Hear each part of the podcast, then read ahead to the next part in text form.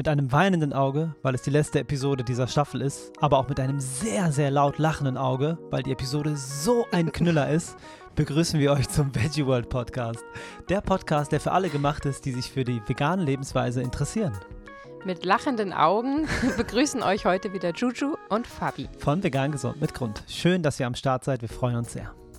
Ja, das ist zwar die letzte Episode für diese Staffel, aber es gibt ja noch zwei Veggie Worlds und yes. das ist ja noch viel wichtiger, denn 2023 könnt ihr noch in Hamburg sowie in München für jeweils zwei Tage am Wochenende schlemmen, vegane mhm. neue Produkte entdecken, die Start-up-Ecke erkunden, Vorträge hören und ja, dieser Ort ist immer und immer wieder so eine dicke, fette Empfehlung, gerade wenn ihr euch vielleicht ein bisschen alleine fühlt mit eurem Lebensstil oder einfach neugierig auf Neues seid, einfach mal diesen veganen Vibe spüren möchtet oh, und ja. seht, dass es vorangeht, dass wir so, so, so viele sind und dass man sich ohne Gedanken machen zu müssen durch den Tag schlemmen kann. Denn dort bei der Veggie World ist wirklich alles vegan. Und auch wir sind vegan und sind am 21. wieder mit am Start auf der Bühne. Äh, das Programm ist pickepacke voll. Wir haben gerade mal durchgeschaut, es wurde gerade veröffentlicht und es ist so, so toll, was es dort auf der Bühne alles zu sehen gibt. Vielleicht geben wir euch mal einen kleinen Ausblick. Alexander Flor ist am Start mit einer Kochshow Vegan Body Reset mit Essen zurück ins Leben. Oder auch Jackie Feldmann ist am Start. Yes, Vegan, nachhaltige Stand-up-Comedy. Aber auch Annalena Klapp, die kennt ihr bestimmt von ProVeg und Lars Walter kennt ihr auf jeden Fall, denn er hat diesen Podcast vor uns moderiert. Yep. Äh, werden eine ganz spannende Panel-Diskussion am Sonntag haben. Und es gibt nach unserem noch einen weiteren Live-Podcast mit Picaiso, dem veganen Rapper. Also so ein super buntes Programm. Ihr solltet unbedingt mal vorbeischauen. Ja. Und jetzt haben wir uns selbst weggelassen in der Aufzählung. Wir machen auch einen Live-Podcast und der heißt, warum sich vegane Menschen alleine und alles Esser angegriffen fühlen. Lösungen für ein harmonisches Miteinander. Genau, das wird wieder richtig schön und auch für uns was ganz Besonderes, Fragen am Ende zu beantworten, mhm. in Augen gucken zu können, äh, was wir natürlich hier äh, hinter dem Mikrofon nicht so gut können. Also gar nicht können in unserer oh, Augen. Uns selber, ja, genau. also, Long story short, wir freuen uns extrem, euch wieder zu sehen. Ähm, packt eure Sachen, nehmt eure Freundinnen mit, äh, eure Bekannten und ähm, geht dahin, denn es ist auch für omnivore Menschen wirklich ein schöner Ort, weil wir sind ja verständnisvoll, wir waren alle mal omnivor und ähm, da kann man auf jeden Fall auch gut mitgehen, wenn man äh, sich nicht vegan ernährt, sondern einfach nur mal neugierig ist und vielleicht die eine oder andere Sache umstellen möchte. Das Programm für München wird ganz bald schon veröffentlicht. Guckt da immer wieder gerne auch im Magazin und auf der Webseite nach. Da findet ihr immer alle ähm, aktuellen Informationen. Auch auf der Instagram-Seite wird das immer zeitnah veröffentlicht, äh, sodass ihr genau checken könnt, was ihr dort erleben könnt oder eben verpasst. Unsere Mission ist es ja, Menschen zu inspirieren und Tiere zu schützen. Und das verfolgen wir jetzt seit genau drei Jahren und sind da sehr, sehr engagiert bei der Sache. Und deswegen freut es uns umso mehr, dass wir den heutigen Werbeplatz dieser Episode für uns beanspruchen dürfen. Denn das hilft uns natürlich sehr, unsere Mission voranzutreiben. Unser Anspruch ist es, Menschen zu helfen, die schon vegan leben, ihren Lebensstil noch friedvoller, gesünder und äh, glücklicher leben zu können und auch wirklich auf alles zu achten, was wichtig ist, wie zum Beispiel die richtigen Nährstoffe zu sich zu nehmen, ähm, ja, alle Geschmacksrichtungen abzudecken, zu wissen, wie man wirklich richtig lecker kocht, vielleicht auch andere Menschen damit inspirieren kann, aber vor allem eben auch ähm, Menschen helfen, die eben noch nicht vegan sind und das aber so langsam in den Blick nehmen. Hast du schon mal überlegt, vegan zu leben und weißt noch nicht so richtig, wie du anfangen sollst? Oder bist vielleicht schon vegan, hast aber das Gefühl, dass du es noch nicht so ganz richtig umsetzt? Also vielleicht das mit den Nährstoffen noch nicht so ganz im Blick hast oder oft dann doch nicht weißt, was du essen sollst, dich vielleicht alleine fühlst mit dem Ganzen oder dir manchmal die Argumente fehlen, um ja in Diskussionen einfach standhalten zu können. Genau so ging es uns natürlich vor fünf Jahren auch mal und äh, seitdem haben wir so, so viel dazugelernt. Ich habe angefangen, vegane Ernährungsberatung zu studieren. Fabi ist mittlerweile Resilienztrainer und wir haben so viel Erfahrung sammeln dürfen, so viele Fragen äh, gestellt bekommen, dass wir einfach wissen, was sind die gängigsten Fragen, was braucht man wirklich, ähm, um sicher und ja vollumfänglich informiert vegan zu werden, ohne unfassbar viel Wissen sich drauf zu tun, was man dann im Endeffekt im Alltag nicht wirklich braucht. Also kurz gesagt, eine echte Abkürzung. Deswegen haben wir einfach gemeinsam veganes Leben gerufen, um zu zeigen, wie schnell und wie einfach man alles lernen kann, um sicher, gesund und ausgewogen vegan leben zu können. Bei uns findest du nämlich Kochvideos, die sehr ausführlich in unserer Küche gedreht wurden, mit Rezepten zum Ausdrucken und die wirklich jeder Mensch ganz einfach nachkochen kann, ohne irgendwelche fancy Zutaten. Wir sprechen aber auch über richtig wichtige Dinge wie Nährstoffe und was du wirklich essen solltest, um diese abzudecken, aber auch, wo man dann wirklich supplementieren muss und sollte. Wie viel genau sollte man einnehmen und auch, was sollte man genau dem Arzt, der Ärztin sagen, was man abgenommen haben möchte für Blutwerte, weil die kennen sich oft schlechter aus als ihr nach diesem Kurs.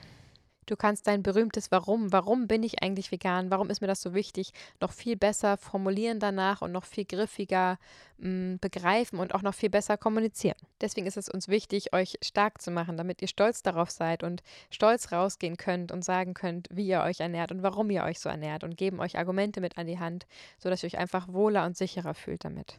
Ein echtes Herzstück, wie ich finde, ist aber die WhatsApp-Gruppe, die unfassbar groß und wunderschön aktiv schon ist. Jeden Tag wird da geschrieben, ausgetauscht, Fotos geschickt, Hilfe angeboten, ähm, das Herz mal ausgeschüttet. Aber es haben sich auch schon ganze Stammtische gefunden, weil Leute festgestellt haben, dass sie in der Nähe wohnen und sich dann einfach getroffen haben. Freundschaften sind entstanden und es ist einfach ein richtiger Safe Space, ein Ort, an dem man sich austauschen kann und ja Gleichgesinnte findet und sich nicht mehr ganz so alleine fühlt. Und ein absolutes Highlight noch in diesem Jahr am 25.11. wird unser nächstes Gemeinschaftstreffen sein. In Potsdam werden wir gemeinsam einen Live-Podcast aufnehmen. Wir werden kochen, essen, quatschen, uns austauschen und gemeinsam ja unsere Energie sozusagen teilen und uns bereichern. Und es ist immer so, so schön, wenn wir zusammenkommen. Und natürlich ähm, ist der Kurs auch automatisch das goldene Ticket. Äh, das heißt, ihr könnt kostenlos einfach dorthin kommen, eine Person mitbringen, äh, die euch begleitet und euch einen richtig schönen Tag in Potsdam machen. Das ist ganz nah bei Berlin. Und wenn auch du Lust hast, in Zukunft gemeinsam mit uns den veganen Weg zu gehen, dann check doch mal diesen Online-Kurs, der gute vier Stunden geht und in neun Module aufgeteilt ist, aus, denn das findest du auf vegangesundmitgrund.de auf unserer Webseite. Dort kommst du ganz einfach zu einfach gemeinsam vegan und wir freuen uns schon wahnsinnig, dich in unserer Gemeinschaft willkommen zu heißen. Ach, wie schön. Eine echte Herzensangelegenheit. Und letztendlich sind wir ja alle aus dem gleichen Grund. Wir wollen nicht, dass Tiere unnötig leiden für unseren Genuss, für unseren Konsum, für unsere Kleidung, für Medikamente oder sonst was. Und deswegen hört ihr hier zu und deswegen sprechen wir in dieses Mikrofon. Und jemand, der sich für den Veganismus einsetzt, wie kaum ein zweiter, ist Sebastian Joy. Ohne unseren heutigen Gast würde es diesen Podcast nicht geben. Denn er ist nicht nur seit zehn Jahren Geschäftsführer von ProVeg, ehemals Webu Vegetarier Verbund, Entschuldigung, Vegetarierbund, sondern er hat auch die Veggie World mit ins Leben gerufen. Herzlich willkommen, Sebastian Joy. Kannst du uns hören? Ja, sehr gut, Fabi. Super. Sehr schön. Schön, dass du dir die Zeit nimmst. Vielen Dank dafür. Ja, Und hallo, wir sind Juju. ganz gespannt. Hi. Wir sind unfassbar gespannt zu erfahren, wie du diese wahnsinnig großen Hebel für den veganen Lebensstil in Bewegung gesetzt hast. Aber auch dein Tag beginnt sicherlich erstmal mit einem Frühstück. Das interessiert uns als Rezeptentwicklerinnen natürlich ganz besonders. Und wir würden gerne wissen, was es heute bei dir auf dem Teller gab. Ja, bei mir ist eigentlich immer relativ einfach. Ich äh, esse meistens so ein Müsli mit Sojamilch und ähm, äh, ja, genau, tiefgefrorenen Beeren. Also ich esse die natürlich nicht tiefgefroren, aber ich habe die in der Gefriertruhe und ähm, meistens auch noch ein bisschen, äh, wie heißen die, äh, Leinsamen obendrauf für äh, Omega-3 und das ist eigentlich immer mein Frühstück. Das klingt sehr, sehr gut und sehr, sehr ausgewogen. Und wenn du unsere Kinder fragen würdest, äh, man kann Beeren auch wunderbar gefroren essen. Ja. Sehr schön. Klingt super. Ähm, erzähl uns doch bitte, wie deine Geschichte begann. Wann bist du wie vegan geworden und ja, wann hast du begonnen, dich auch aktiv für den veganen Lebensstil einzusetzen? Wie kam das? Ja, sehr gute Frage. Das geht bei mir eigentlich auch beides einher. Ähm, Also, genau, ich wollte eigentlich schon immer während meiner Schulzeit irgendwie die Welt besser machen. Also hatte ich mir da schon immer so ein bisschen Gedanken gemacht. Dann auch mal eine Ausbildung zum Rettungssanitäter gemacht und habe meinen Zivildienst im Krankenhaus gemacht, aber hat halt immer irgendwie versucht, also hatte nie so was Wirkliches gefunden, wo ich dachte, das macht jetzt wirklich einen gigantischen Unterschied. Ähm, also ich hatte beispielsweise überlegt, ob ich irgendwie Medizin zu studieren soll, stu- studieren soll. Vom, vom NC wäre das auch bei mir kein Problem gewesen, aber es war dann auch so, okay, die Studienplätze sind begrenzt und selbst wenn ich einen Platz kriege, dann kriegt halt einfach nur jemand anderes nicht den, den Platz, um Medizin zu studieren. Also im Grunde, nur weil ich das studiere, gibt es deswegen ja nicht mehr Ärzte. Also das fand ich eigentlich so ein bisschen witzlos. Ähm, hatte dann, wie gesagt, erstmal nicht wirklich die Aufgabe im Leben gefunden. habe dann erstmal angefangen, Cognitive Science zu studieren, also Kognitionswissenschaften, weil ich das einfach aus wissenschaftlicher Perspektive super, super spannend fand. Ähm, mhm. da hatten wir dann eben auch Kurse in Philosophie des Geistes und auch Kurse über Neurobiologie, was Tiere betrifft, also Schmerzwahrnehmung und Empfinden von Tieren. Ah. Und gleichzeitig hatte ich ihm immer noch geguckt, genau, welche, welche, welcher Course Area sozusagen jetzt wirklich meine Berufung wäre. Mhm. Und immer mit dem Aspekt, äh, es muss irgendwie was, was sein, was äh, gerechtigkeitsfördernd ist, die Welt ein Stück besser macht. Äh, immer, das war sozusagen die große Überschrift. Ja, genau. Die so Sinngebung. Ich, genau, genau. Ich hatte, also während mein, genau, ja, also meine Mutter, die hatte mir, als ich äh, Jugendlicher war, mal so einige Biografien gegeben von ja, herausragenden Menschen, so Mahatma Gandhi und Mutter Teresa mhm. und Henry Dunant, der das Rote Kreuz gegründet hat und Martin Luther King. Und ich fand das immer alles sehr inspirierend. Mhm. Und ähm, wow. ich habe ich hab auch in der Schule relativ gut abgeschnitten. Ich hatte dann so mehrere Stipendien bekommen, die mir erlaubt haben, dass ich eigentlich im Studium nicht arbeiten musste äh, mhm. was mir natürlich noch ein bisschen mehr Zeit gegeben hat, mich irgendwelchen Sachen zu widmen. Und witzigerweise ein, ein Stipendium, das, das, das kam aus München und mit denen musste ich immer, da, damals gab es noch keine E-Mails, da musste man noch Post, Post schreiben. Äh, und äh, die Stelle, die dafür zuständig war, die war in München am, am Geschwister-Scholl-Platz angelegt. Das heißt, irgendwie musste ich halt da immer äh, korrespondieren und hatte dann halt irgendwie immer so ein bisschen diese Geschwister Scholl so ein bisschen vor Augen. Also das waren ja die, mhm. die also Hans und Sophie Scholl, für die es dies nicht wissen, das ja. waren ja die äh, bekannten Widerstandskämpfer während der Nazi-Zeit, die damals eben auch Studierende waren äh, in München. Mhm. Und ich habe mir dann immer so ein bisschen die Frage gestellt, okay, wenn Hans und Sophie heute leben würden, also klar, jetzt gibt es ja keinen Nationalsozialismus in dem Sinne mehr in Deutschland. Also was, welche, welche Ungerechtigkeit würden die vielleicht irgendwie angehen wollen? Und ähm, dann bin ich immer mehr und mehr auf die, auch auf, auf Massentierhaltung gestoßen und auf die ganzen negativen Konsequenzen unseres Fleischkonsums und habe dann eigentlich erstmal so beschlossen, ja, ich könnte ja mal versuchen, vegetarisch zu leben. Also das war noch gar nicht so aktivistisch gedacht, aber bin dann im Rahmen meines ersten Semesters im Studium eben zum Vegetarier geworden. War dann auch ein Jahr in Japan, also ein Austauschjahr. Und wo sind wir gerade zeitstrahlmäßig ungefähr? Das war 2002 Mhm, ja, ah, also okay. 2002, mhm. genau, also mein, mein Bachelorstudium, oder dann so 2002, 2004. Ähm, und dann bin ich eben immer stärker mit dem Thema mich auseinandergesetzt, habe dann auch ein paar, auch mal ein paar Veganer kennengelernt. Das gab es damals, also das war erstmal, dass man da so ein paar getroffen hat. Dann hat mir mein Professor ein einen Artikel von Peter Singer gegeben. Äh, alle Tiere sind gleich. Also das ist auch das, was in dem ein, ein, Kapitel aus seinem Buch, wo er eben wirklich sehr gut darstellt, wie äh, Sklaverei und Sexismus, mhm. aber eben auch Speziesismus und Ausbeutung der Tiere zusammenhängt. Und das hat dann bei mir wirklich so einen richtigen Klick, Klick geführt, dass ich mir eigentlich dann dachte, okay, krass, das sind ja wirklich Milliarden von leidensfähigen Wesen, die wir da irgendwie im ja. Grunde ausbeuten, nur dafür, dass wir irgendwie besser essen können und dann eben auch noch Klimawandel und Regenwaldabholzung alles so zusammenhängt, dass ich eigentlich mhm. da wirklich so für mich äh, ja irgendwie entdeckt habe, dass das eigentlich wirklich so ein Bereich ist, der einfach extrem vernachlässigt ist. Und um jetzt auch ja. auf das, das Medizinstudium zurückzukommen, also da gibt es ja viel Streiterei, wer da jetzt rein darf oder wer nicht. Aber jetzt die vegane Idee vorwärts zu bringen, da stehen die Leute ja nicht unbedingt Schlange mhm. um das zu machen. Und ich, ich sollte ursprünglich, also ich hatte eigentlich schon einen Studienplatz, damals einen Masterplatz, um Neurowissenschaften zu studieren. Aber das war eben zu der Zeit, als ich wirklich so komplett irgendwie vegan wurde und dann eben auch beschlossen habe, dass ich dem, ja, mehr oder weniger das meine, zu meiner Lebensaufgabe machen möchte. Und das Witzige ist, die Veganer, die ich damals kannte, die haben mir sogar noch abgeraten. Die haben gesagt, ah, Sebastian, hier mit, mit Veganer, Veganismus kann man ja, kann man doch kein Geld verdienen. Das, da, mach doch lieber dein Studium fertig und schau, dass du irgendwie Geld okay. verdienst. Ähm, und ich habe aber gesagt, nee, nichts gibt's. Äh, ich, ich will das jetzt einfach mal versuchen. Und die einzige Organisation damals, die Veganismus ähm, also aktiv promotet hat und irgendwie schon ein bisschen Angestellte hat, in dem Sinne war Peter, also Peter Deutschland. Mhm. Dann habe ich ja. damals bei, also zwei Wochen bevor mein Studium losging, angerufen und habe gesagt, hey, äh, ich hätte irgendwie ein Jahr Zeit, ich brauche auch kein Geld, ich habe noch, ich kann, kann, mich noch über das Stipendium finanzieren und äh, würde aber gerne mal ein Jahr lang helfen, irgendwie Tiere zu retten und Veganismus zu bewerben.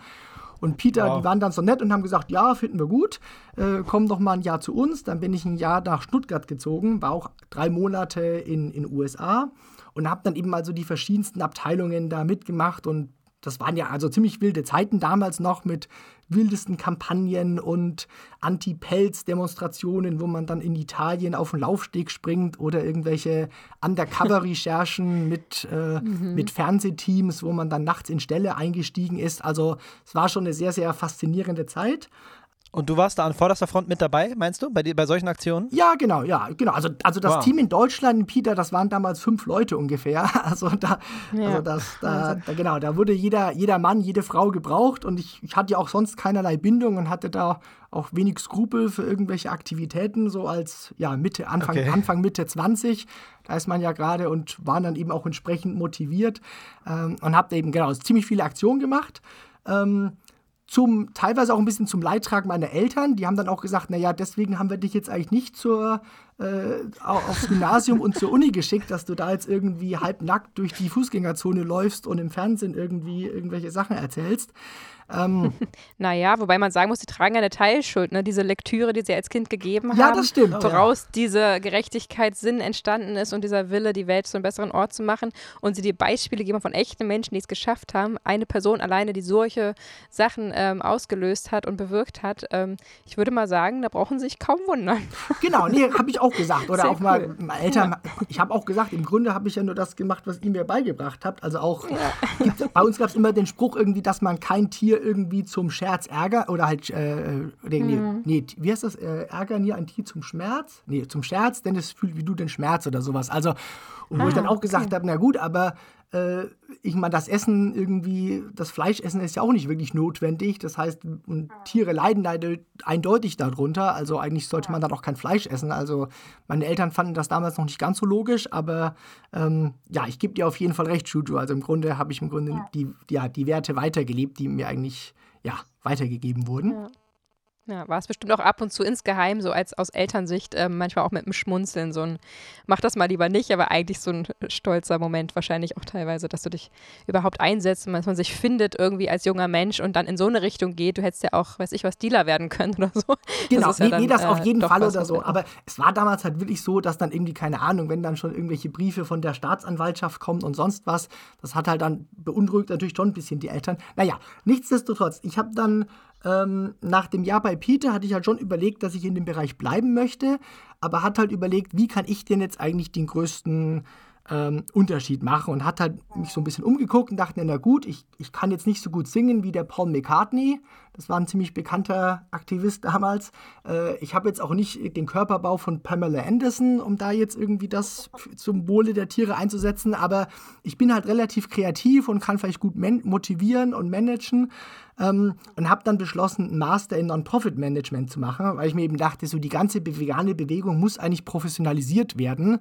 Äh, das kann jetzt auf Dauer nicht irgendwie nur von ein paar Aktivisten äh, irgendwie, die freiwillig sich engagieren, irgendwie vorangebracht werden. Also so wichtig das natürlich auch ist aber dachte dann einfach, dass es wichtig ist, die Bewegung zu professionalisieren. Habe dann beschlossen, Master in Non-Profit-Management zu machen. Und das, das war witzigerweise in Osnabrück, oder passenderweise war das in Osnabrück. Und der, der Vegetarierbund Deutschland, der war damals in Hannover und von, meiner, von Osnabrück aus mit dem Studententicket zu erreichen.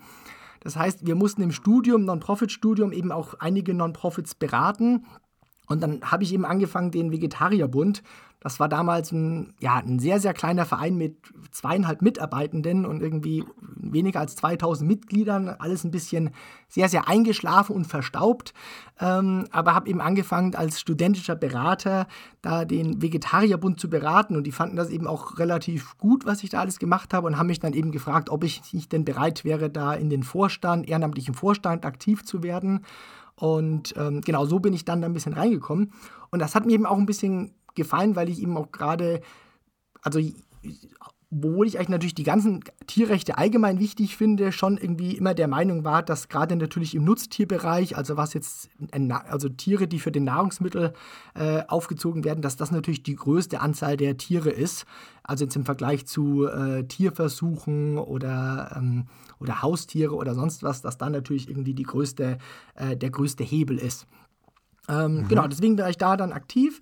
Äh, ich war dann noch mal ein paar Monate bei, bei PricewaterhouseCoopers, das ist Unternehmensberatung, weil ich eben auch noch mal ein bisschen den For-Profit-Bereich ähm, ja, kennenlernen wollte. Habe auch mhm. mit denen zusammen meine Masterarbeit geschrieben. Ah, okay, dass du die Seite einfach auch noch mal kennst, sozusagen. Genau, mhm. genau. Einfach auch noch, was jetzt die professionelle Beziehung betrifft. Aber habe dann einfach mhm. schon festgestellt, dass wirklich für die vegane Sache einfach mein, mein Herz mehr brennt.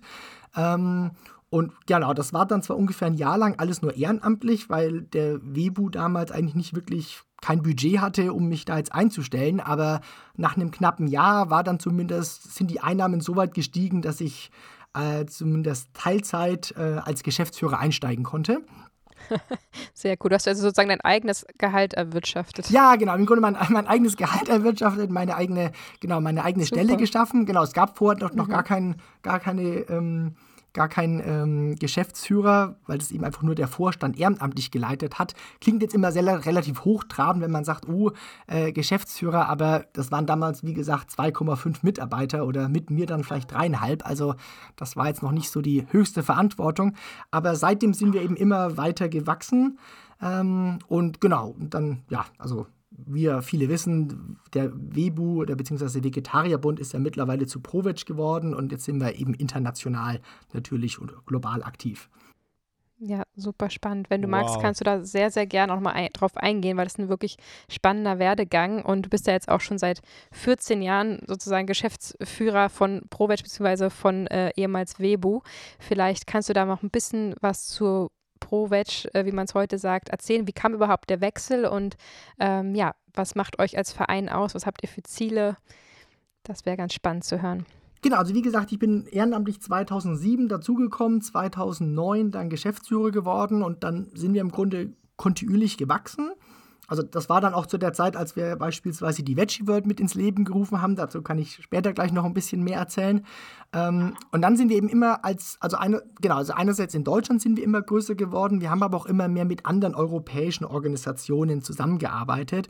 Unter anderem eben auch in Belgien eine Organisation, die damals der Tobias Lehnert gegründet hat. Den kennen vielleicht einige ähm, als The Vegan Strategist. Der hat jetzt auch in, auf mhm. Deutsch ein Buch rausgebracht, Der Weg zur veganen Welt. Ähm, und er hatte damals eben in Belgien eine Organisation gegründet, relativ ähnlich wie der Vegetarierbund, aber schon damals ein bisschen moderner ähm, eingerichtet. Und genau, ich habe dann ja auch meine Frau kennengelernt, also Dr. Melanie Joy, die in dem Bereich ja auch aktiv mhm. ist. Und wir haben mit verschiedenen ja. Organisationen zusammengearbeitet und irgendwann hatte Tobias irgendwie gesagt, äh, ja, wenn man sich die anderen großen Bewegungen anschaut, sei es jetzt Umweltschutz oder sei es jetzt Menschenrechte, da gibt es ja meistens irgendwie so ein oder zwei richtig große, schlagkräftige Organisationen. Also beispielsweise jetzt im Menschenrechtsbereich sowas wie Amnesty International ja. ähm, oder Human Rights Watch und jetzt im Umweltbereich äh, sowas wie äh, Greenpeace oder WWF. Und mhm. er meinte halt, aber im veganen Bereich, da gibt es halt irgendwie in jedem Land irgendwie so ein paar vereinzelte Truppen. Aber was wir eigentlich bräuchten, hat er gemeint, wir bräuchten so einen Greenpeace der veganen Bewegung. Also das war mhm. damals wow. sozusagen das Schlagwort. Also so eine richtig globale, umfassende Organisation. Ja. Und genau, super. meine Frau Melle und ich, wir fanden das irgendwie auch super, super einleuchtend. Und damit war eben die Idee geboren das war, glaube ich, schon ja 2013, 14 oder so, dass wir da erstmal drüber nachgedacht hatten. Aber es hat dann eben noch einige Zeit gebraucht und dann haben wir aber wirklich 2017 eben Provic International aufgebaut. Ähm, eben mit dem Ziel, diese international oder eine derart international schlafkräftige Organisation zu werden, die die vegane Ernährung oder allgemein den Reduktion tierischer, äh, die, ja, tierischer Produkte ähm, primär als, als Mission hat. Und das Gute damals sehr, war sehr eigentlich, cool. dass wir einerseits natürlich auf die auf jahrzehntelange Erfahrung zurückblicken konnten. Also in Deutschland geht der Vegetarierbund bis zu äh, 1867 zurück, also die Wurzeln.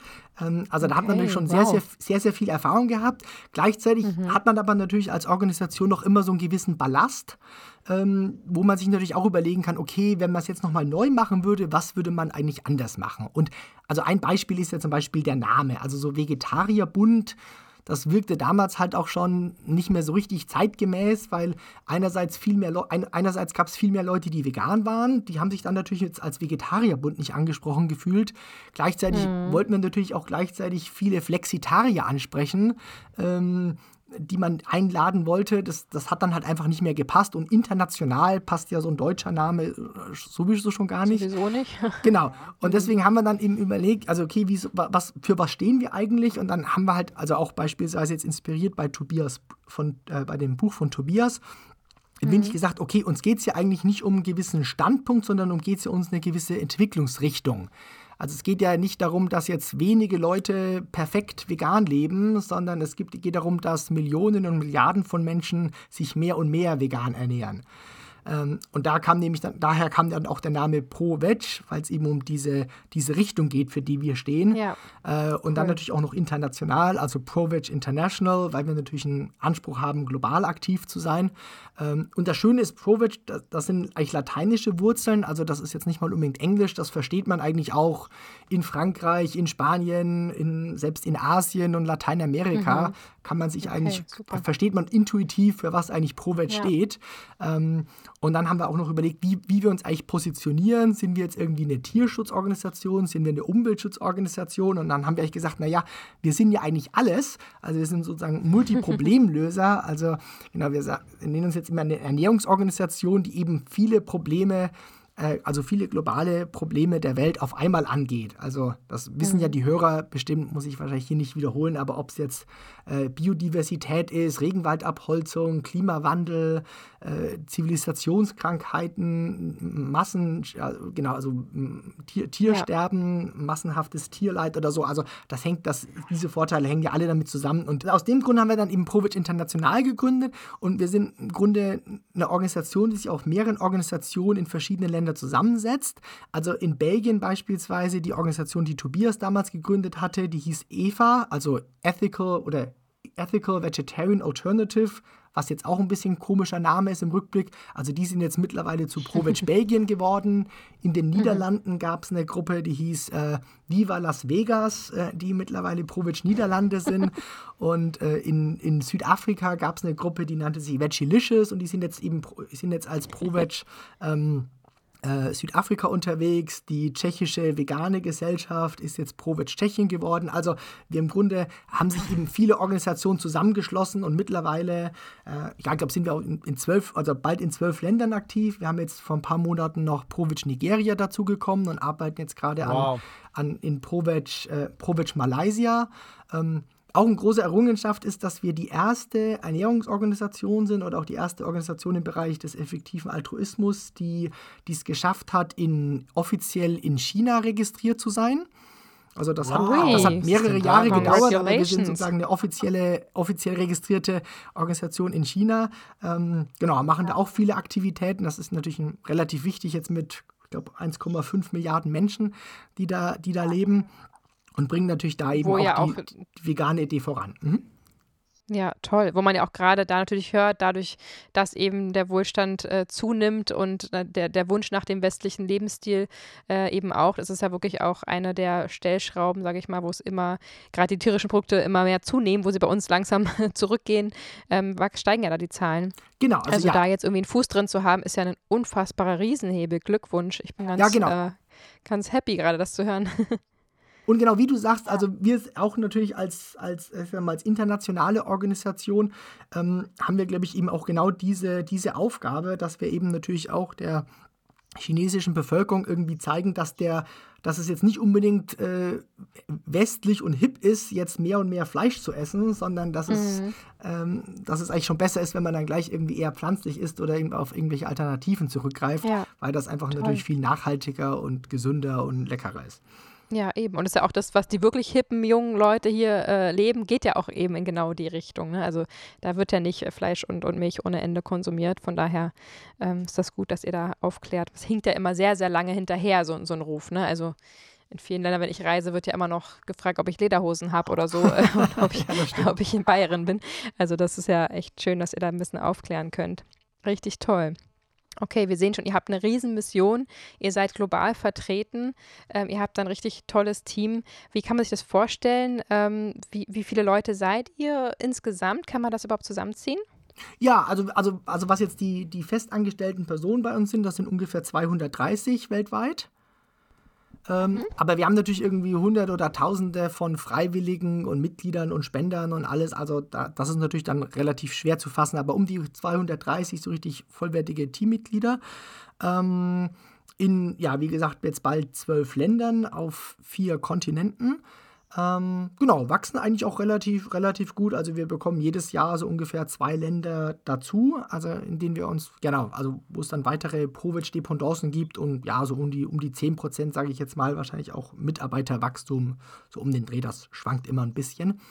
Ähm, und unser, also einerseits unsere Mission, die wir uns natürlich jetzt auch auf die Fahne geschrieben haben, ist den Konsum tierischer Produkte um 50 Prozent bis zum Jahr 2040 zu senken.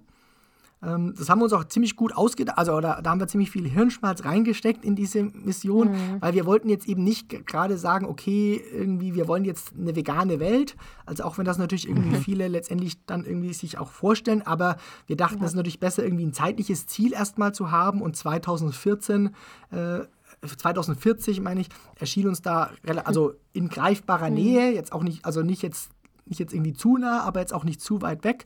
Und 50% Reduktion hat halt den Vorteil, ähm, dass das, genau, dass das einfach sehr gesellschaftsfähig ist oder so. Also wenn man natürlich jetzt ja. sagt, okay, alles 100% vegan, global, irgendwie in jedem einzelnen Land, da, ob das jetzt dann, dann kriegt man halt viel Pushback, sei das jetzt von irgendwelchen Ärzten oder von äh, Ökonomen oder, oder Umweltwissenschaftlern oder, oder sonst was ist. Aber wenn man sagt 50 Prozent weniger, es gibt eigentlich weniger, also es gibt eigentlich kaum irgendwelche Ärzte, die ernst zu nehmen sind, die sagen, dass man, dass es irgendwie, dass man in Deutschland noch mehr Fleisch essen sollte. Also die meisten sagen, ja. oder selbst die Deutsche Gesellschaft für Ernährung empfiehlt ja eigentlich einen Fleischkonsum, der deutlich äh, unter der Hälfte liegt von dem, was, was in Deutschland gegessen wird. Mhm. Oder auch sämtliche, äh, ja, also Umweltschützer, die vielleicht noch die, die ein, das ein oder andere tierische Produkt verteidigen oder so, sagen aber ja, aber klar, weltweit wird viel zu viel konsumiert. Also das ist auf jeden Fall ein sehr gesellschaftlich anerkanntes Ziel. Und ja, es gibt natürlich auch viele Möglichkeiten, das erstmal zu erreichen. Also es kann natürlich sein, also rein theoretisch könnte das, könnten wir das Ziel erreichen, wenn die Hälfte der Welt komplett vegan wird und die andere Hälfte überhaupt irgendwie gar nichts ändert. Äh, es kann ja. aber auch erreicht werden, selbst wenn irgendwie keine einzige Person mehr vegan wird, aber alle Menschen ihren Fleisch oder ihren Konsum tierischer Produkte um 50 Prozent reduzieren. Da, genau. ist, da ist das Ziel auch erreicht und äh, ja. Der eigentliche Weg wird wahrscheinlich irgendwie in der Mitte liegen. Also wir freuen uns natürlich über jeden, der, äh, der sich komplett irgendwie vegan ernährt. Äh, aber wir begrüßen natürlich auch, wenn viele Menschen erstmal anfangen, ihren Fleischkonsum äh, graduell zu reduzieren.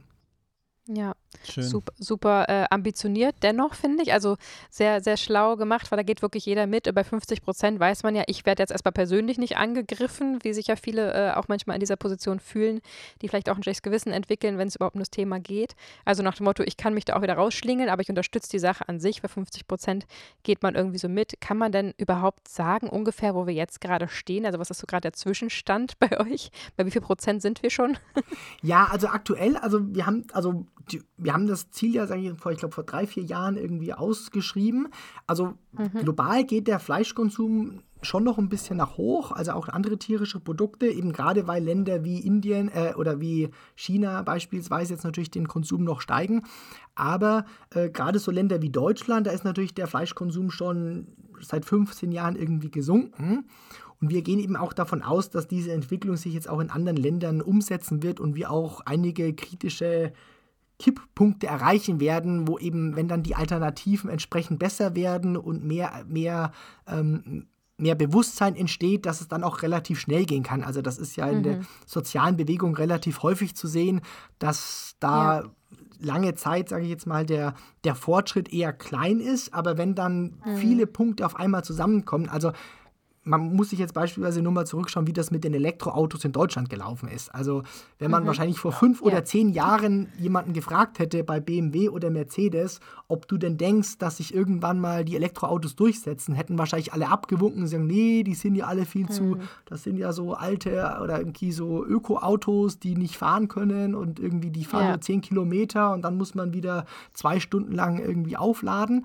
Aber dann gibt es mhm. technische irgendwie mehr Bewusstsein und dann kommt eben so eine Firma wie Tesla irgendwie und sagt, hey, das kann auch richtig hip und cool sein und dann ja. mehr Durchbrüche und plötzlich und wenn man jetzt wahrscheinlich irgendwie die Automobilhersteller fragt, ob sie denken, dass in zehn Jahren noch äh, ähm, ja, benzingetriebene Autos verkauft werden, werden wahrscheinlich die meisten Leute sagen, ja, nee, das kann ich mir gut vorstellen, dass das sich alles auf Elektro umstellt. Ja, also, total, hast du total recht. Und es ist ja auch, genau, Kipppunkt, wie du sagst, exponentieller Wachstum.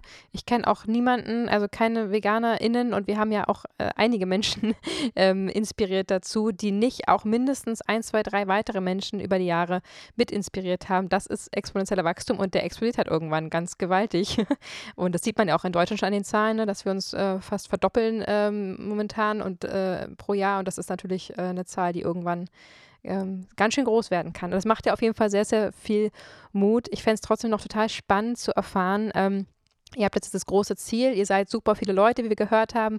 Ihr habt, äh, ich will sie unbedingt herausheben, weil ich sie so toll finde, ihr habt Anna der Klapp mit bei euch ähm, im Team in Berlin, äh, die ja wirklich gefühlt von keiner, von, von keinem Podium mehr wegzudenken ist weltweit und sich da einsetzt. Und ähm, ihr habt da so, so viele tolle Leute und dennoch fände ich spannend zu erfahren, wie ihr diese ganzen Projekte, vielleicht, ich weiß gar nicht, ob es global oder, oder, oder für Deutschland gesprochen, das kannst du besser einschätzen, wie kriegt ihr das alles unter den Hut und was sind das für Projekte? Ich habe jetzt schon, wir haben rausgehört, ihr macht ja eher im Großen die großen Hebel.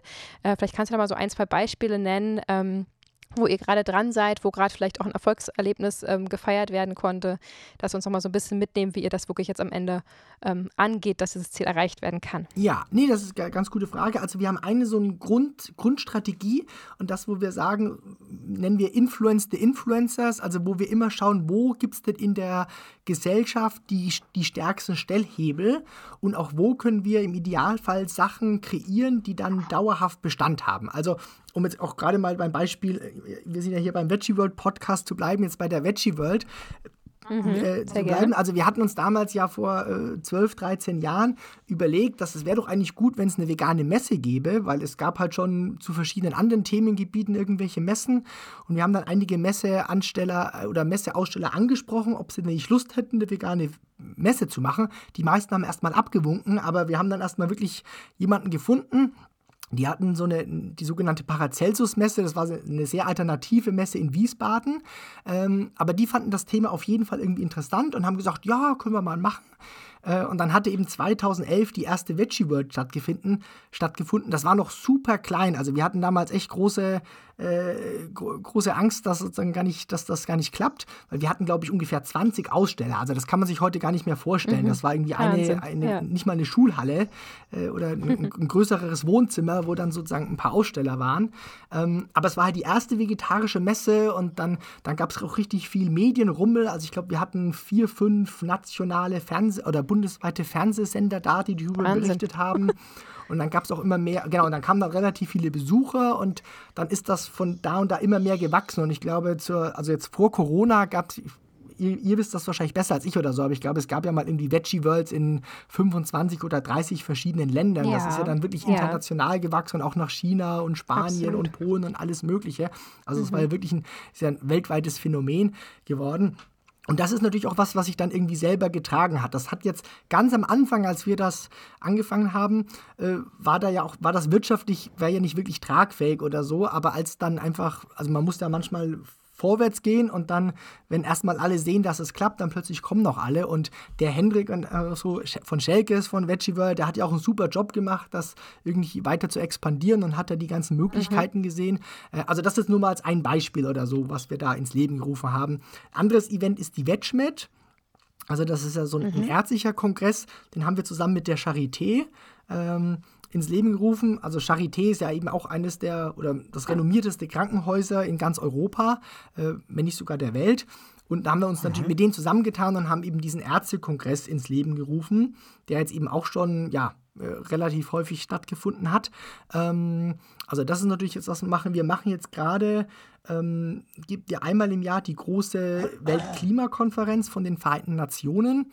Und mhm. da haben wir jetzt auch so einen äh, Food for Climate Pavilion aufgebaut. Also letztes Jahr zum ersten Mal. Es war der erste Food Pavilion. Das muss man sich mal vorstellen, weil da gibt es irgendwie hunderte vom, vom Pavilions oder halt von diesen, Krass. also genau von diesen. Und, und im Grunde geht ähm, 30 Prozent sämtlicher Klimagase gehen ja auf die Ernährung zurück. Und witzigerweise gab es aber keinen einzigen Pavilion, der, der das Thema Ernährung Wahnsinn. explizit aufgegriffen hatte. Und das, das war dann letztes Jahr zum ersten Mal. Und da kamen natürlich auch relativ viele Leute. Und das war aber auch sehr erfolgreich, dass es dieses Jahr wieder weitergeht. Und das ist natürlich schon wichtig, dass man jetzt auch in der Klimaschutzbewegung natürlich das Thema Ernährung, natürlich insbesondere die Vorteile von pflanzlichen Produkten, äh, hervorhebt. Also das ist das, mhm. wo wir jetzt relativ aktiv sind. Wir haben jetzt in den USA letztes Jahr auch diesen Animal and Vegan Advocacy Summit ins Leben gerufen. Der ist jetzt auch mittlerweile im Grunde zum, ja, zum erfolgreichsten Event seiner, seiner Klasse geworden.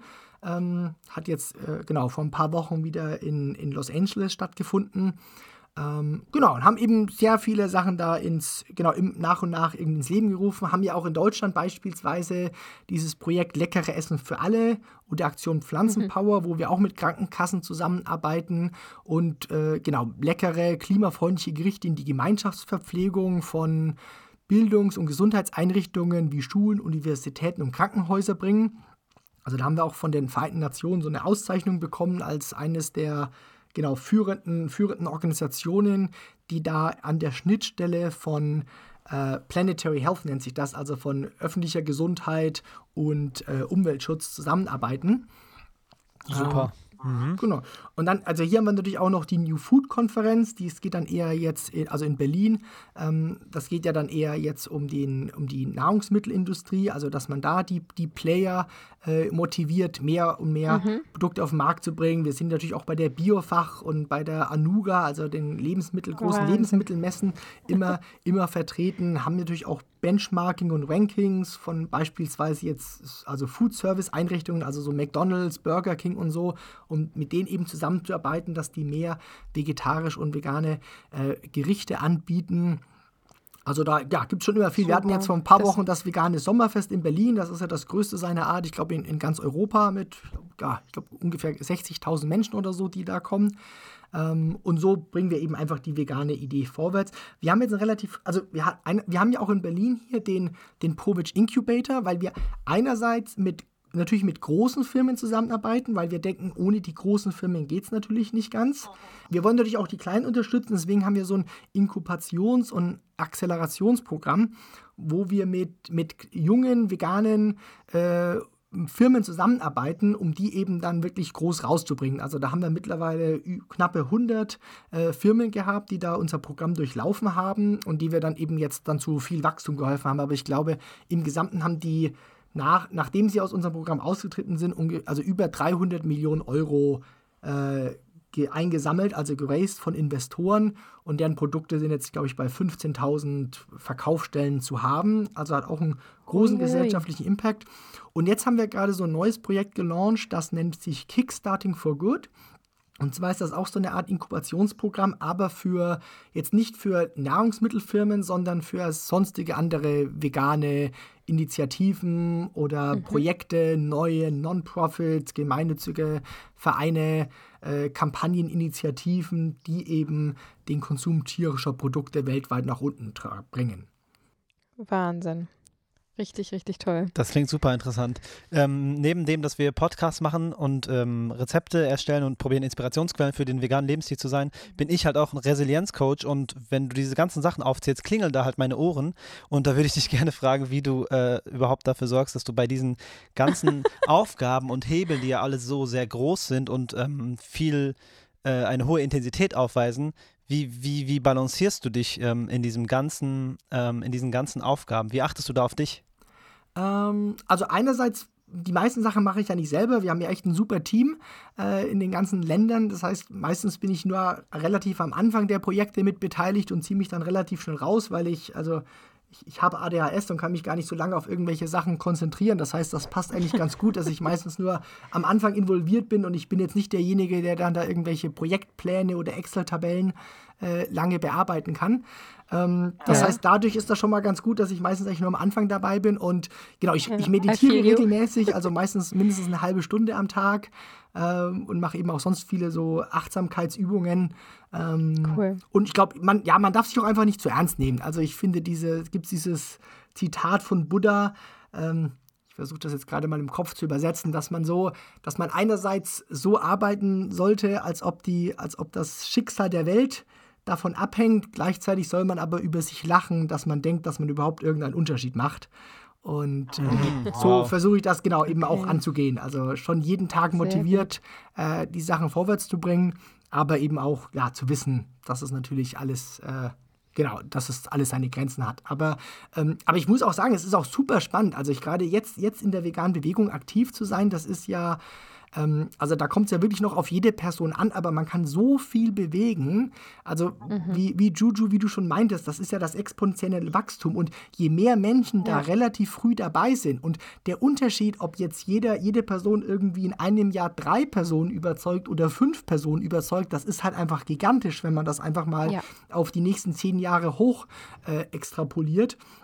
Und, äh, und man kann ja so viel machen. Also das ist ja gerade das Schöne an der, an der veganen Bewegung, ob, ob das jetzt jemand ist, der gut kochen kann oder Vorträge halten kann oder lieber eine Firma gründen will oder jemand, der auf Social Media irgendwelche tollen Videos machen kann. Also da ist ja wirklich der Fantasie keine Grenzen gesetzt, wie man sich da einbringen kann, um die Welt besser zu machen. Das stimmt, hast du total recht. Mir ist auch gerade ganz schwindelig geworden, als du von den ganzen Projekten erzählt hast. Ich bin total begeistert und freue mich und das, glaube ich, jeder Einzelne, der gerade hier zuhört, ähm, kriegt gerade so ein bisschen Rückenwind und das Gefühl, ey, da draußen sind Leute, die richtig Ahnung haben, die sich einsetzen, die wirklich die ganz, ganz großen Hebel bedienen und ähm, ihr lieben ZuhörerInnen fühlt euch da gerne berufen, auch vielleicht da mal zu gucken, euch zu engagieren oder vielleicht auch ähm, ja, Mitglied zu werden, zu unterstützen. Meine Mama ist auch schon seit Jahren übrigens bei euch äh, zahlendes Mitglied und ähm, ganz ganz, ganz begeistert von ihrer Arbeit. Sie ist ja auch durch uns vegan geworden, wie, wie ja tausende andere Menschen auch, können wir tatsächlich so sagen, durch den Podcast ähm, und die äh, Instagram-Seite haben wir da auch viele schon inspirieren können. Und so wie ihr eben diese großen Hebel habt, ne, du gründest diese Veggie World mit und am Ende stehen wir da irgendwann auf der Bühne und halten einen Vortrag. Letztes Mal kamen danach Leute zu uns, die wurden nur mitgeschliffen ähm, und wollten eigentlich gar nicht da sein und haben mir dann aber mit Tränen in den Augen gesagt, ey, durch eure Worte ähm, hat es so richtig Klick gemacht und ich will jetzt auch vegan werden. Also das sozusagen also das im ganz Kleinen. Ähm, ne, und das kriegen wir natürlich viel, vieles Feedback durch den Podcast durch unsere Arbeit, die wir täglich machen, aber das eben so direkt auf der Bühne im direkten Input und wirklich die, noch die, die gerührten Tränen in den Augen zu sehen, das war schon ähm, ganz groß. Also vom ganz Großen geht es ja dann eben immer weiter ins ganz Kleine und das ist gerade sehr, sehr ähm, beruhigend und schön zu hören und ich sehe da auch einige Parallelen mit ADS und großen Ambitionen und so weiter. Ich, ich kann mich da sehr gut reinversetzen. Ähm, du hast ja auch diese wunderbare, starke Frau Dr. Melanie Joy an deiner Seite, und ihr seid ja da beide echte Koryphäen in der veganen Welt. Und sie ist ja unter anderem auch Autorin und hat da eines der Bücher, äh, was ich besonders feiere, geschrieben, warum Hunde leben, äh, andersrum, warum wir Hunde lieben, Schweine essen und Kühe anziehen. Kanismus, eine Einführung, so heißt das vollständig. Ähm, ein sehr, sehr tolles Buch, was auch unsere liebe Praktikantin Lisa gerade zuletzt zweimal direkt nacheinander gelesen hat. Stimmt. Also, das heißt auch was. Ähm, Genau, und ihr seid ja trotzdem ein Paar, was ähm, oder ein, ein, Ehepaar, was, was gemeinsam ja irgendwie das auf die Beine gezogen, auf, auf, vieles auf die Beine gestellt, aber auch jeder für sich die eigenen Projekte hat, aber immer mit der gleichen Mission und Vision. Bei uns ist ja so, dass wir immer am gleichen Strang ziehen und immer für die gleichen Projekte irgendwie gemeinsam arbeiten, Fabi und ich, und ähm, da sehr, sehr eng zusammenarbeiten, eigentlich immer Bescheid wissen, was gerade ähm, Sache ist. Wie kann man sich denn bei euch so am Abend die Küchengespräche vorstellen, wenn ihr beide von euren ähm, Weltrettermissionen nach nach Hause kommt und äh, zusammen Tofu knabbert oder so. Ja, ja. Also abends ist dann meistens eigentlich schon so, dass ich sage, hier, dann wird es nicht mehr über Arbeit geredet, weil ich dann noch ausschalten okay. muss. Ähm, mhm. Das ist genau bei mir auch relativ wichtig, dass ich da so die ein oder andere Stunde zwischen meinem letzten äh, Arbeitsmeeting habe und bevor ich dann wirklich die Augen zumache. Ähm, ja, aber wir gehen meistens, ja. genau, mittags gehen wir meistens irgendwie so äh, ein bisschen spazieren und ja, also wir unterhalten uns über alles möglich, also was gerade ansteht. Also mal, mal hilf ich ihr bei ir irgendwelchen Sachen, die sie mit ihrer Organisation oder Kampagnen hat. Äh, meistens ist es aber andersrum, dass sie mir irgendwie hilft und das, ja, also ja, je nachdem, welches Projekt gerade ansteht, äh, welches Problem gerade zu lösen ist, sind wir da meistens irgendwie am, am, am ja, überlegen, wie man das am besten angehen kann. Schön. Ja. Aber es ist jetzt auch nicht so, dass wir ständig nur darüber reden. Also wir haben auch ganz normal, wie man eben, okay, wer hat jetzt irgendwie die, die äh, keine Ahnung, die Spülmaschine noch nicht ausgeräumt oder so. Also das gibt es durchaus auch solche Darum Themen geht's auch mal. ja. Sehr schön. ähm, ich finde ja, dass wenn man sich dazu entscheidet, ähm, vegan zu werden, ist es ein, eine große mentale Aufgabe und das Übersetzen in die Realität, also nehme ich jetzt Produkt A oder Produkt B, ist viel kleiner als dieses ganze ähm, Klarwerden darüber, was es bedeutet, sich vegan zu ernähren dieser ganze mentale Prozess, der dahinter steht. Ähm, was ist denn bei all deiner Arbeit so dein persönliches Warum? Was gibt dir denn da die Motivation und die Kraft? Gibt es da etwas Deutliches, Griffiges bei dir?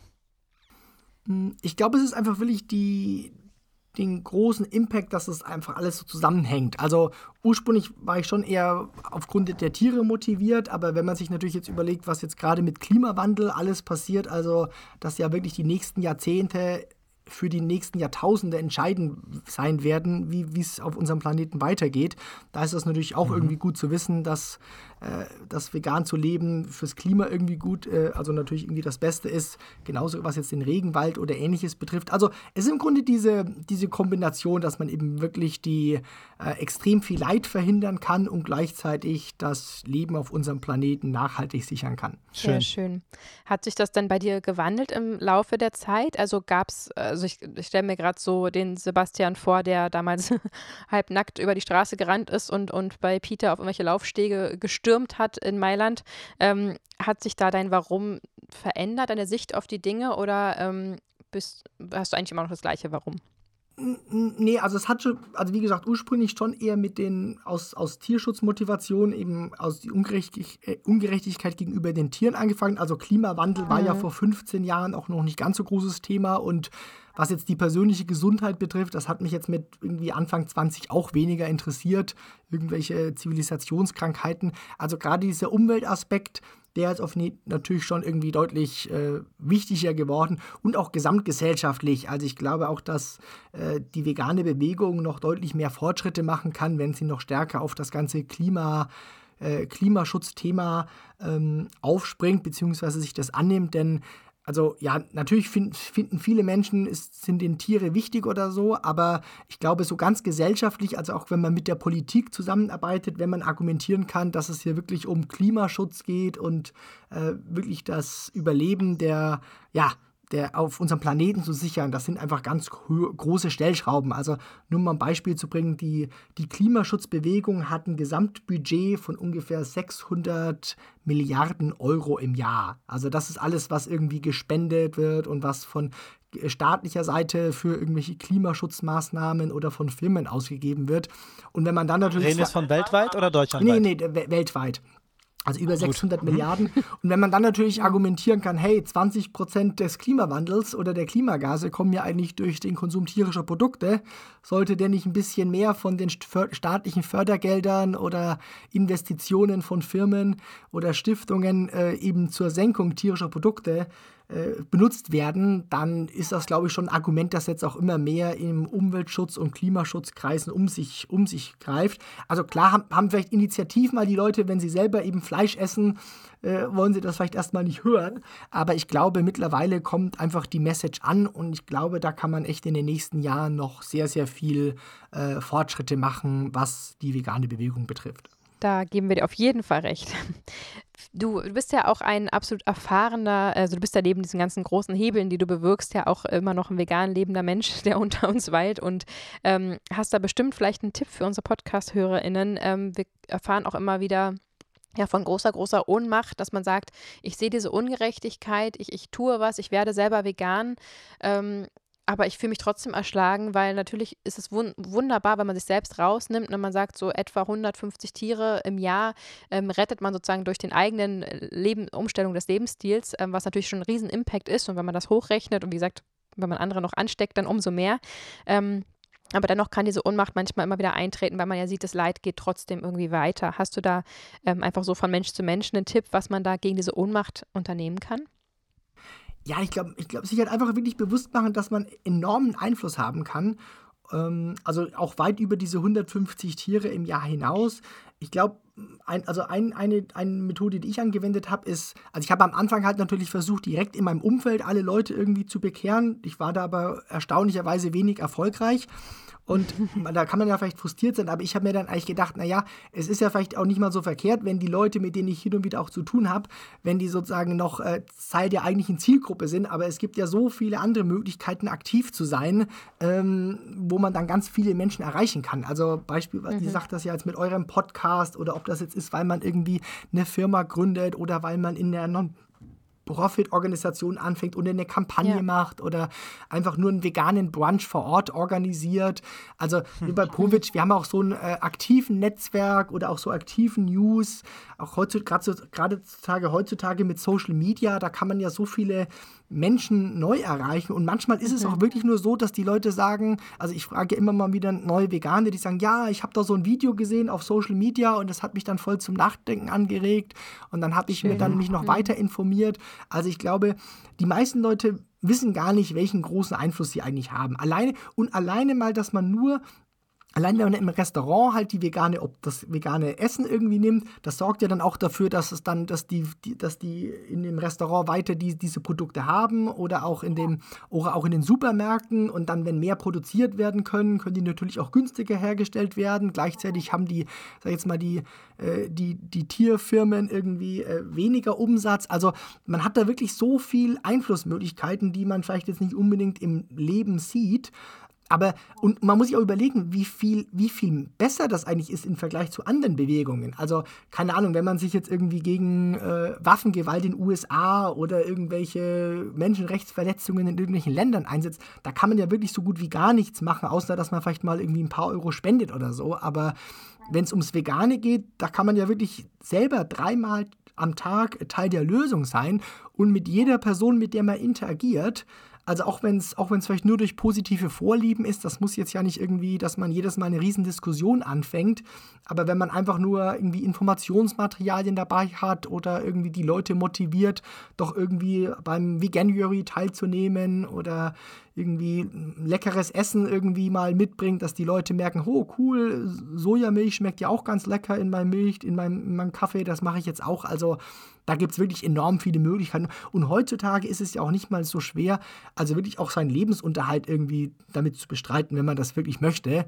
Also es gibt ja mehr und mehr, ob das jetzt irgendwie Social Media Influencer sind oder wie gesagt, dass man irgendwie ein Businessmodell erarbeitet oder Ernährungsberater wird. Also gerade in Deutschland ist das mittlerweile ja schon wirklich, äh, also wenn man sich da wirklich dahinter klemmt, gibt es wirklich sehr, sehr viele Möglichkeiten. Sogar sein Brot damit zu verdienen und sich komplett ähm, in diese Bubble leider noch zu begeben. Ja, das stimmt, da hast du total recht. Ja, und ich finde auch, dass jeder Mensch ein Influencer ist, ne? Das äh, ja. ist dann doch unterschätzt, wie jede kleine Nuance, jede, jede ähm, Euphorie, die man teilt, wie du das gerade schon gesagt hast, jedes Vorleben, jede, jedes Bestellen oder mhm. im Supermarkt einfach, jemand guckt rüber auf das Band und sieht nur äh, Gemüse und vegane Produkte, das regt zum Nachdenken an, ob es äh, bewusst ist oder nicht. Ja. Ähm, ich würde mich freuen, wenn du äh, nochmal in die Glaskugel schaust und uns einen kleinen Blick in die Zukunft erlaubst. Ähm, was ist denn dein Wunsch für die, sagen wir mal, nächsten zehn Jahre für den veganen Lebensstil und ähm, äh, was würde dich glücklich machen? Also glücklich macht, also natürlich, wenn wir unsere Mission erreichen, bis zum Jahr 2040 den Konsum tierischer Produkte um 50 Prozent zu senken. Mhm. Ähm, ich denke auch, dass Deutschland da wirklich eine sehr große Vorreiterrolle hat. Ähm, denn gerade was das Vegane betrifft, sind wir wirklich da sehr, sehr, sehr, sehr fortschrittlich. Und ich glaube halt einfach, dass sich einerseits die Zahl der vegan lebenden Menschen äh, immer mehr also erhöht, dass aber natürlich auch mehr und mehr vegan lebende Menschen auch aktiver werden und auch richtig smart aktiv werden. Also wirklich eben schauen, wie, wo, wo sind die höchsten Stellschrauben, die sie, äh, die sie eben bewirken können oder die sie erreichen können, angehen. Oder aber dass natürlich eben auch allgemein auch, auch die Leute, die nicht vegan werden, zumindest ihren Konsum tierischer Produkte deutlich reduzieren. Und ich denke, da werden wir auf jeden Fall dann einige sogenannte Tipping Points vor uns haben, also wo dann eben wie ich das vorhin erwähnt hatte, bei den, Elektro, bei der, bei den Elektroautos wird es, glaube ich, da wirklich einige Punkte geben, wo dann wirklich große, große Sprünge vorwärts gehen. Also ich bin da sehr, sehr optimistisch, dass der äh, Konsum tierischer Produkte in Deutschland kontinuierlich in den nächsten zehn Jahren nach unten gehen wird. Ja, Sehr schön. Ich denke auch immer, wenn nicht wir, wer dann? Ne? Wir haben den Wohlstand, wir haben das Wissen, wir haben die Möglichkeit hier. Ich war auch gerade jetzt erst äh, vor zwei Wochen in Los Angeles, da haben wir auch einen Podcast drüber aufgenommen und, und ich habe einfach da probiert, so viel, äh, ja, die veganen Lifestyle, wie es geht, aufzusaugen und zu gucken, ähm, was da alles geht und war relativ erschrocken, wie wenig da geht und wie viele Menschen nicht mal genau wissen, was das eigentlich ist und ähm, war da relativ geschockt und habe dann auch nochmal gedacht, also wir haben hier die Möglichkeiten, wir sind hier so weit wie so gut wie kein anderes Land, würde ich sagen Alleine äh, danke, äh, Provetsch, für diese wunderschönen ähm, veganen äh, Labels, die gelben, die ihr auch ins Leben genau. gerufen habt. Ähm, das macht ja, das verkürzt ja aktiv mein, mein äh, Alltag, ja. Also Dankeschön für die vielen Stunden, die ich mir spare, weil ich einfach äh, neben dem Gemüse, was ich einpacke, einfach äh, nur aufs gelbe Zeichen achten musste und in Los Angeles da irgendwie im Whole Foods stehe, stundenlang und alles durchlesen muss und vielleicht irgendwo unten ein kleines Vegan-Zeichen sehe. Aber das macht einfach das Leben schon so viel leichter. Und ich denke auch, wir können da so gut vorleben. Ähm, ja, und wenn wir es schon nicht machen, wer soll es denn dann machen, wo es überall in den meisten anderen Ländern deutlich schwieriger ist? Ja, schön. Sebastian, wow. das war so spannend. Ich würde am liebsten, ehrlich gesagt, weil ich ein sehr neugieriger Mensch bin und das sehr toll finde, jedes einzelne Projekt, was ihr so habt äh, bei ProVeg, nochmal in einem einzelnen Podcast widmen und darüber reden. Äh, wir könnten noch stundenlang so weitermachen, aber ich glaube, wir haben alle einen ganz guten Eindruck bekommen von deinem Werdegang, von dem, wofür du dich einsetzt, von dieser unglaublich, wie ich finde, inspirierenden ähm, Ansicht von dem, von dem Kinderbuch ähm, zu, ich will das auch und, und, ich will was finden, wo ich die Welt besser machen kann. Ich glaube, da hast du genau äh, den Nerv getroffen. Und das schon vor so, so vielen Jahren hast schon so viel bewirken können. Wir danken dir dafür unendlich und alle, die sich weiter informieren wollen, guckt einfach mal bei ProVeg vorbei auf die Webseite, schaut mal, ob ihr euch mit engagieren wollt und oder bewerbt euch und arbeitet mit, wie auch immer. Es ist auf jeden Fall einer der wichtigsten Hebel, wie ich finde, ähm, die man ja mit unterstützen sollte. Danke, danke, danke für deine Arbeit. Ja, ja, danke auch an, an euch, also Tutu und Fabi. Also genau, wie gesagt, auch nochmal ans, ans, an alle Zuhörer, Zuhörenden hier. Also ja, wirklich nur eine herzliche Einladung. Also schaut einfach auf die Povec-Seite und es gibt so viele Möglichkeiten, aktiv zu werden, sei es mit einem neuen Startup, sei es als bei den aktiven News äh, oder ja auf Social Media oder so. Also ja, gerne, gerne, äh, äh ja, äh, kontaktiert uns und wir helfen euch gerne. Absolut, Super. sehr, sehr schön. Wir sind auf jeden Fall am 21.10. wieder bei der Bird auf der Bühne yeah. in Hamburg und nächstes Jahr auch in Düsseldorf. Da freuen wir uns schon sehr drauf und fühlen uns dann wieder umso mehr mit euch verbunden. Da ist ja auch ein toller Stand immer von euch, da kann man sich auch super gut informieren. Da haben wir schon tolle Gespräche und Interviews geführt. Ähm, da stehen super freundliche, gut informierte Menschen, mit denen man sich auch nochmal wunderbar austauschen kann. Also kommt da auf jeden Fall gerne vorbei und lernt die Leute von ProBatch mal direkt kennen und deren Mission. Ähm, Sebastian, wir wollen deine Zeit nicht länger aufhalten. Du hast eine große Mission, die wir unterstützen. Wir wünschen dir einen wunderschönen Tag. Vielen, vielen Dank. Danke für die Energie, danke für die Zeit und ähm, ja, wir sind voll, ich bin total aufgeladen, ich fühle mich total gut und äh, energetisch motiviert, äh, jetzt weiterzumachen, was wir sowieso machen. Ich glaube, das geht an alle Menschen über, die das hören. Vielen, vielen Dank für diese Energie. Super, ja Mensch, vielen Dank fürs Interview und bis zum nächsten Mal. Ciao, ciao. Bis zum nächsten Danke Mal. Dir, ciao. ciao. Das war's für dieses Jahr von uns. Vielen Dank fürs Zuhören. Wir hoffen, dass ihr eine Menge Inspiration, Spaß und Motivation mitnehmen konntet. Und wir freuen uns jetzt wahnsinnig, euch auf den Veggie World Messen begrüßen zu dürfen. Seid stolz auf euch, macht weiter so und wir sehen uns bestimmt ganz bald wieder. Macht's gut. Ciao.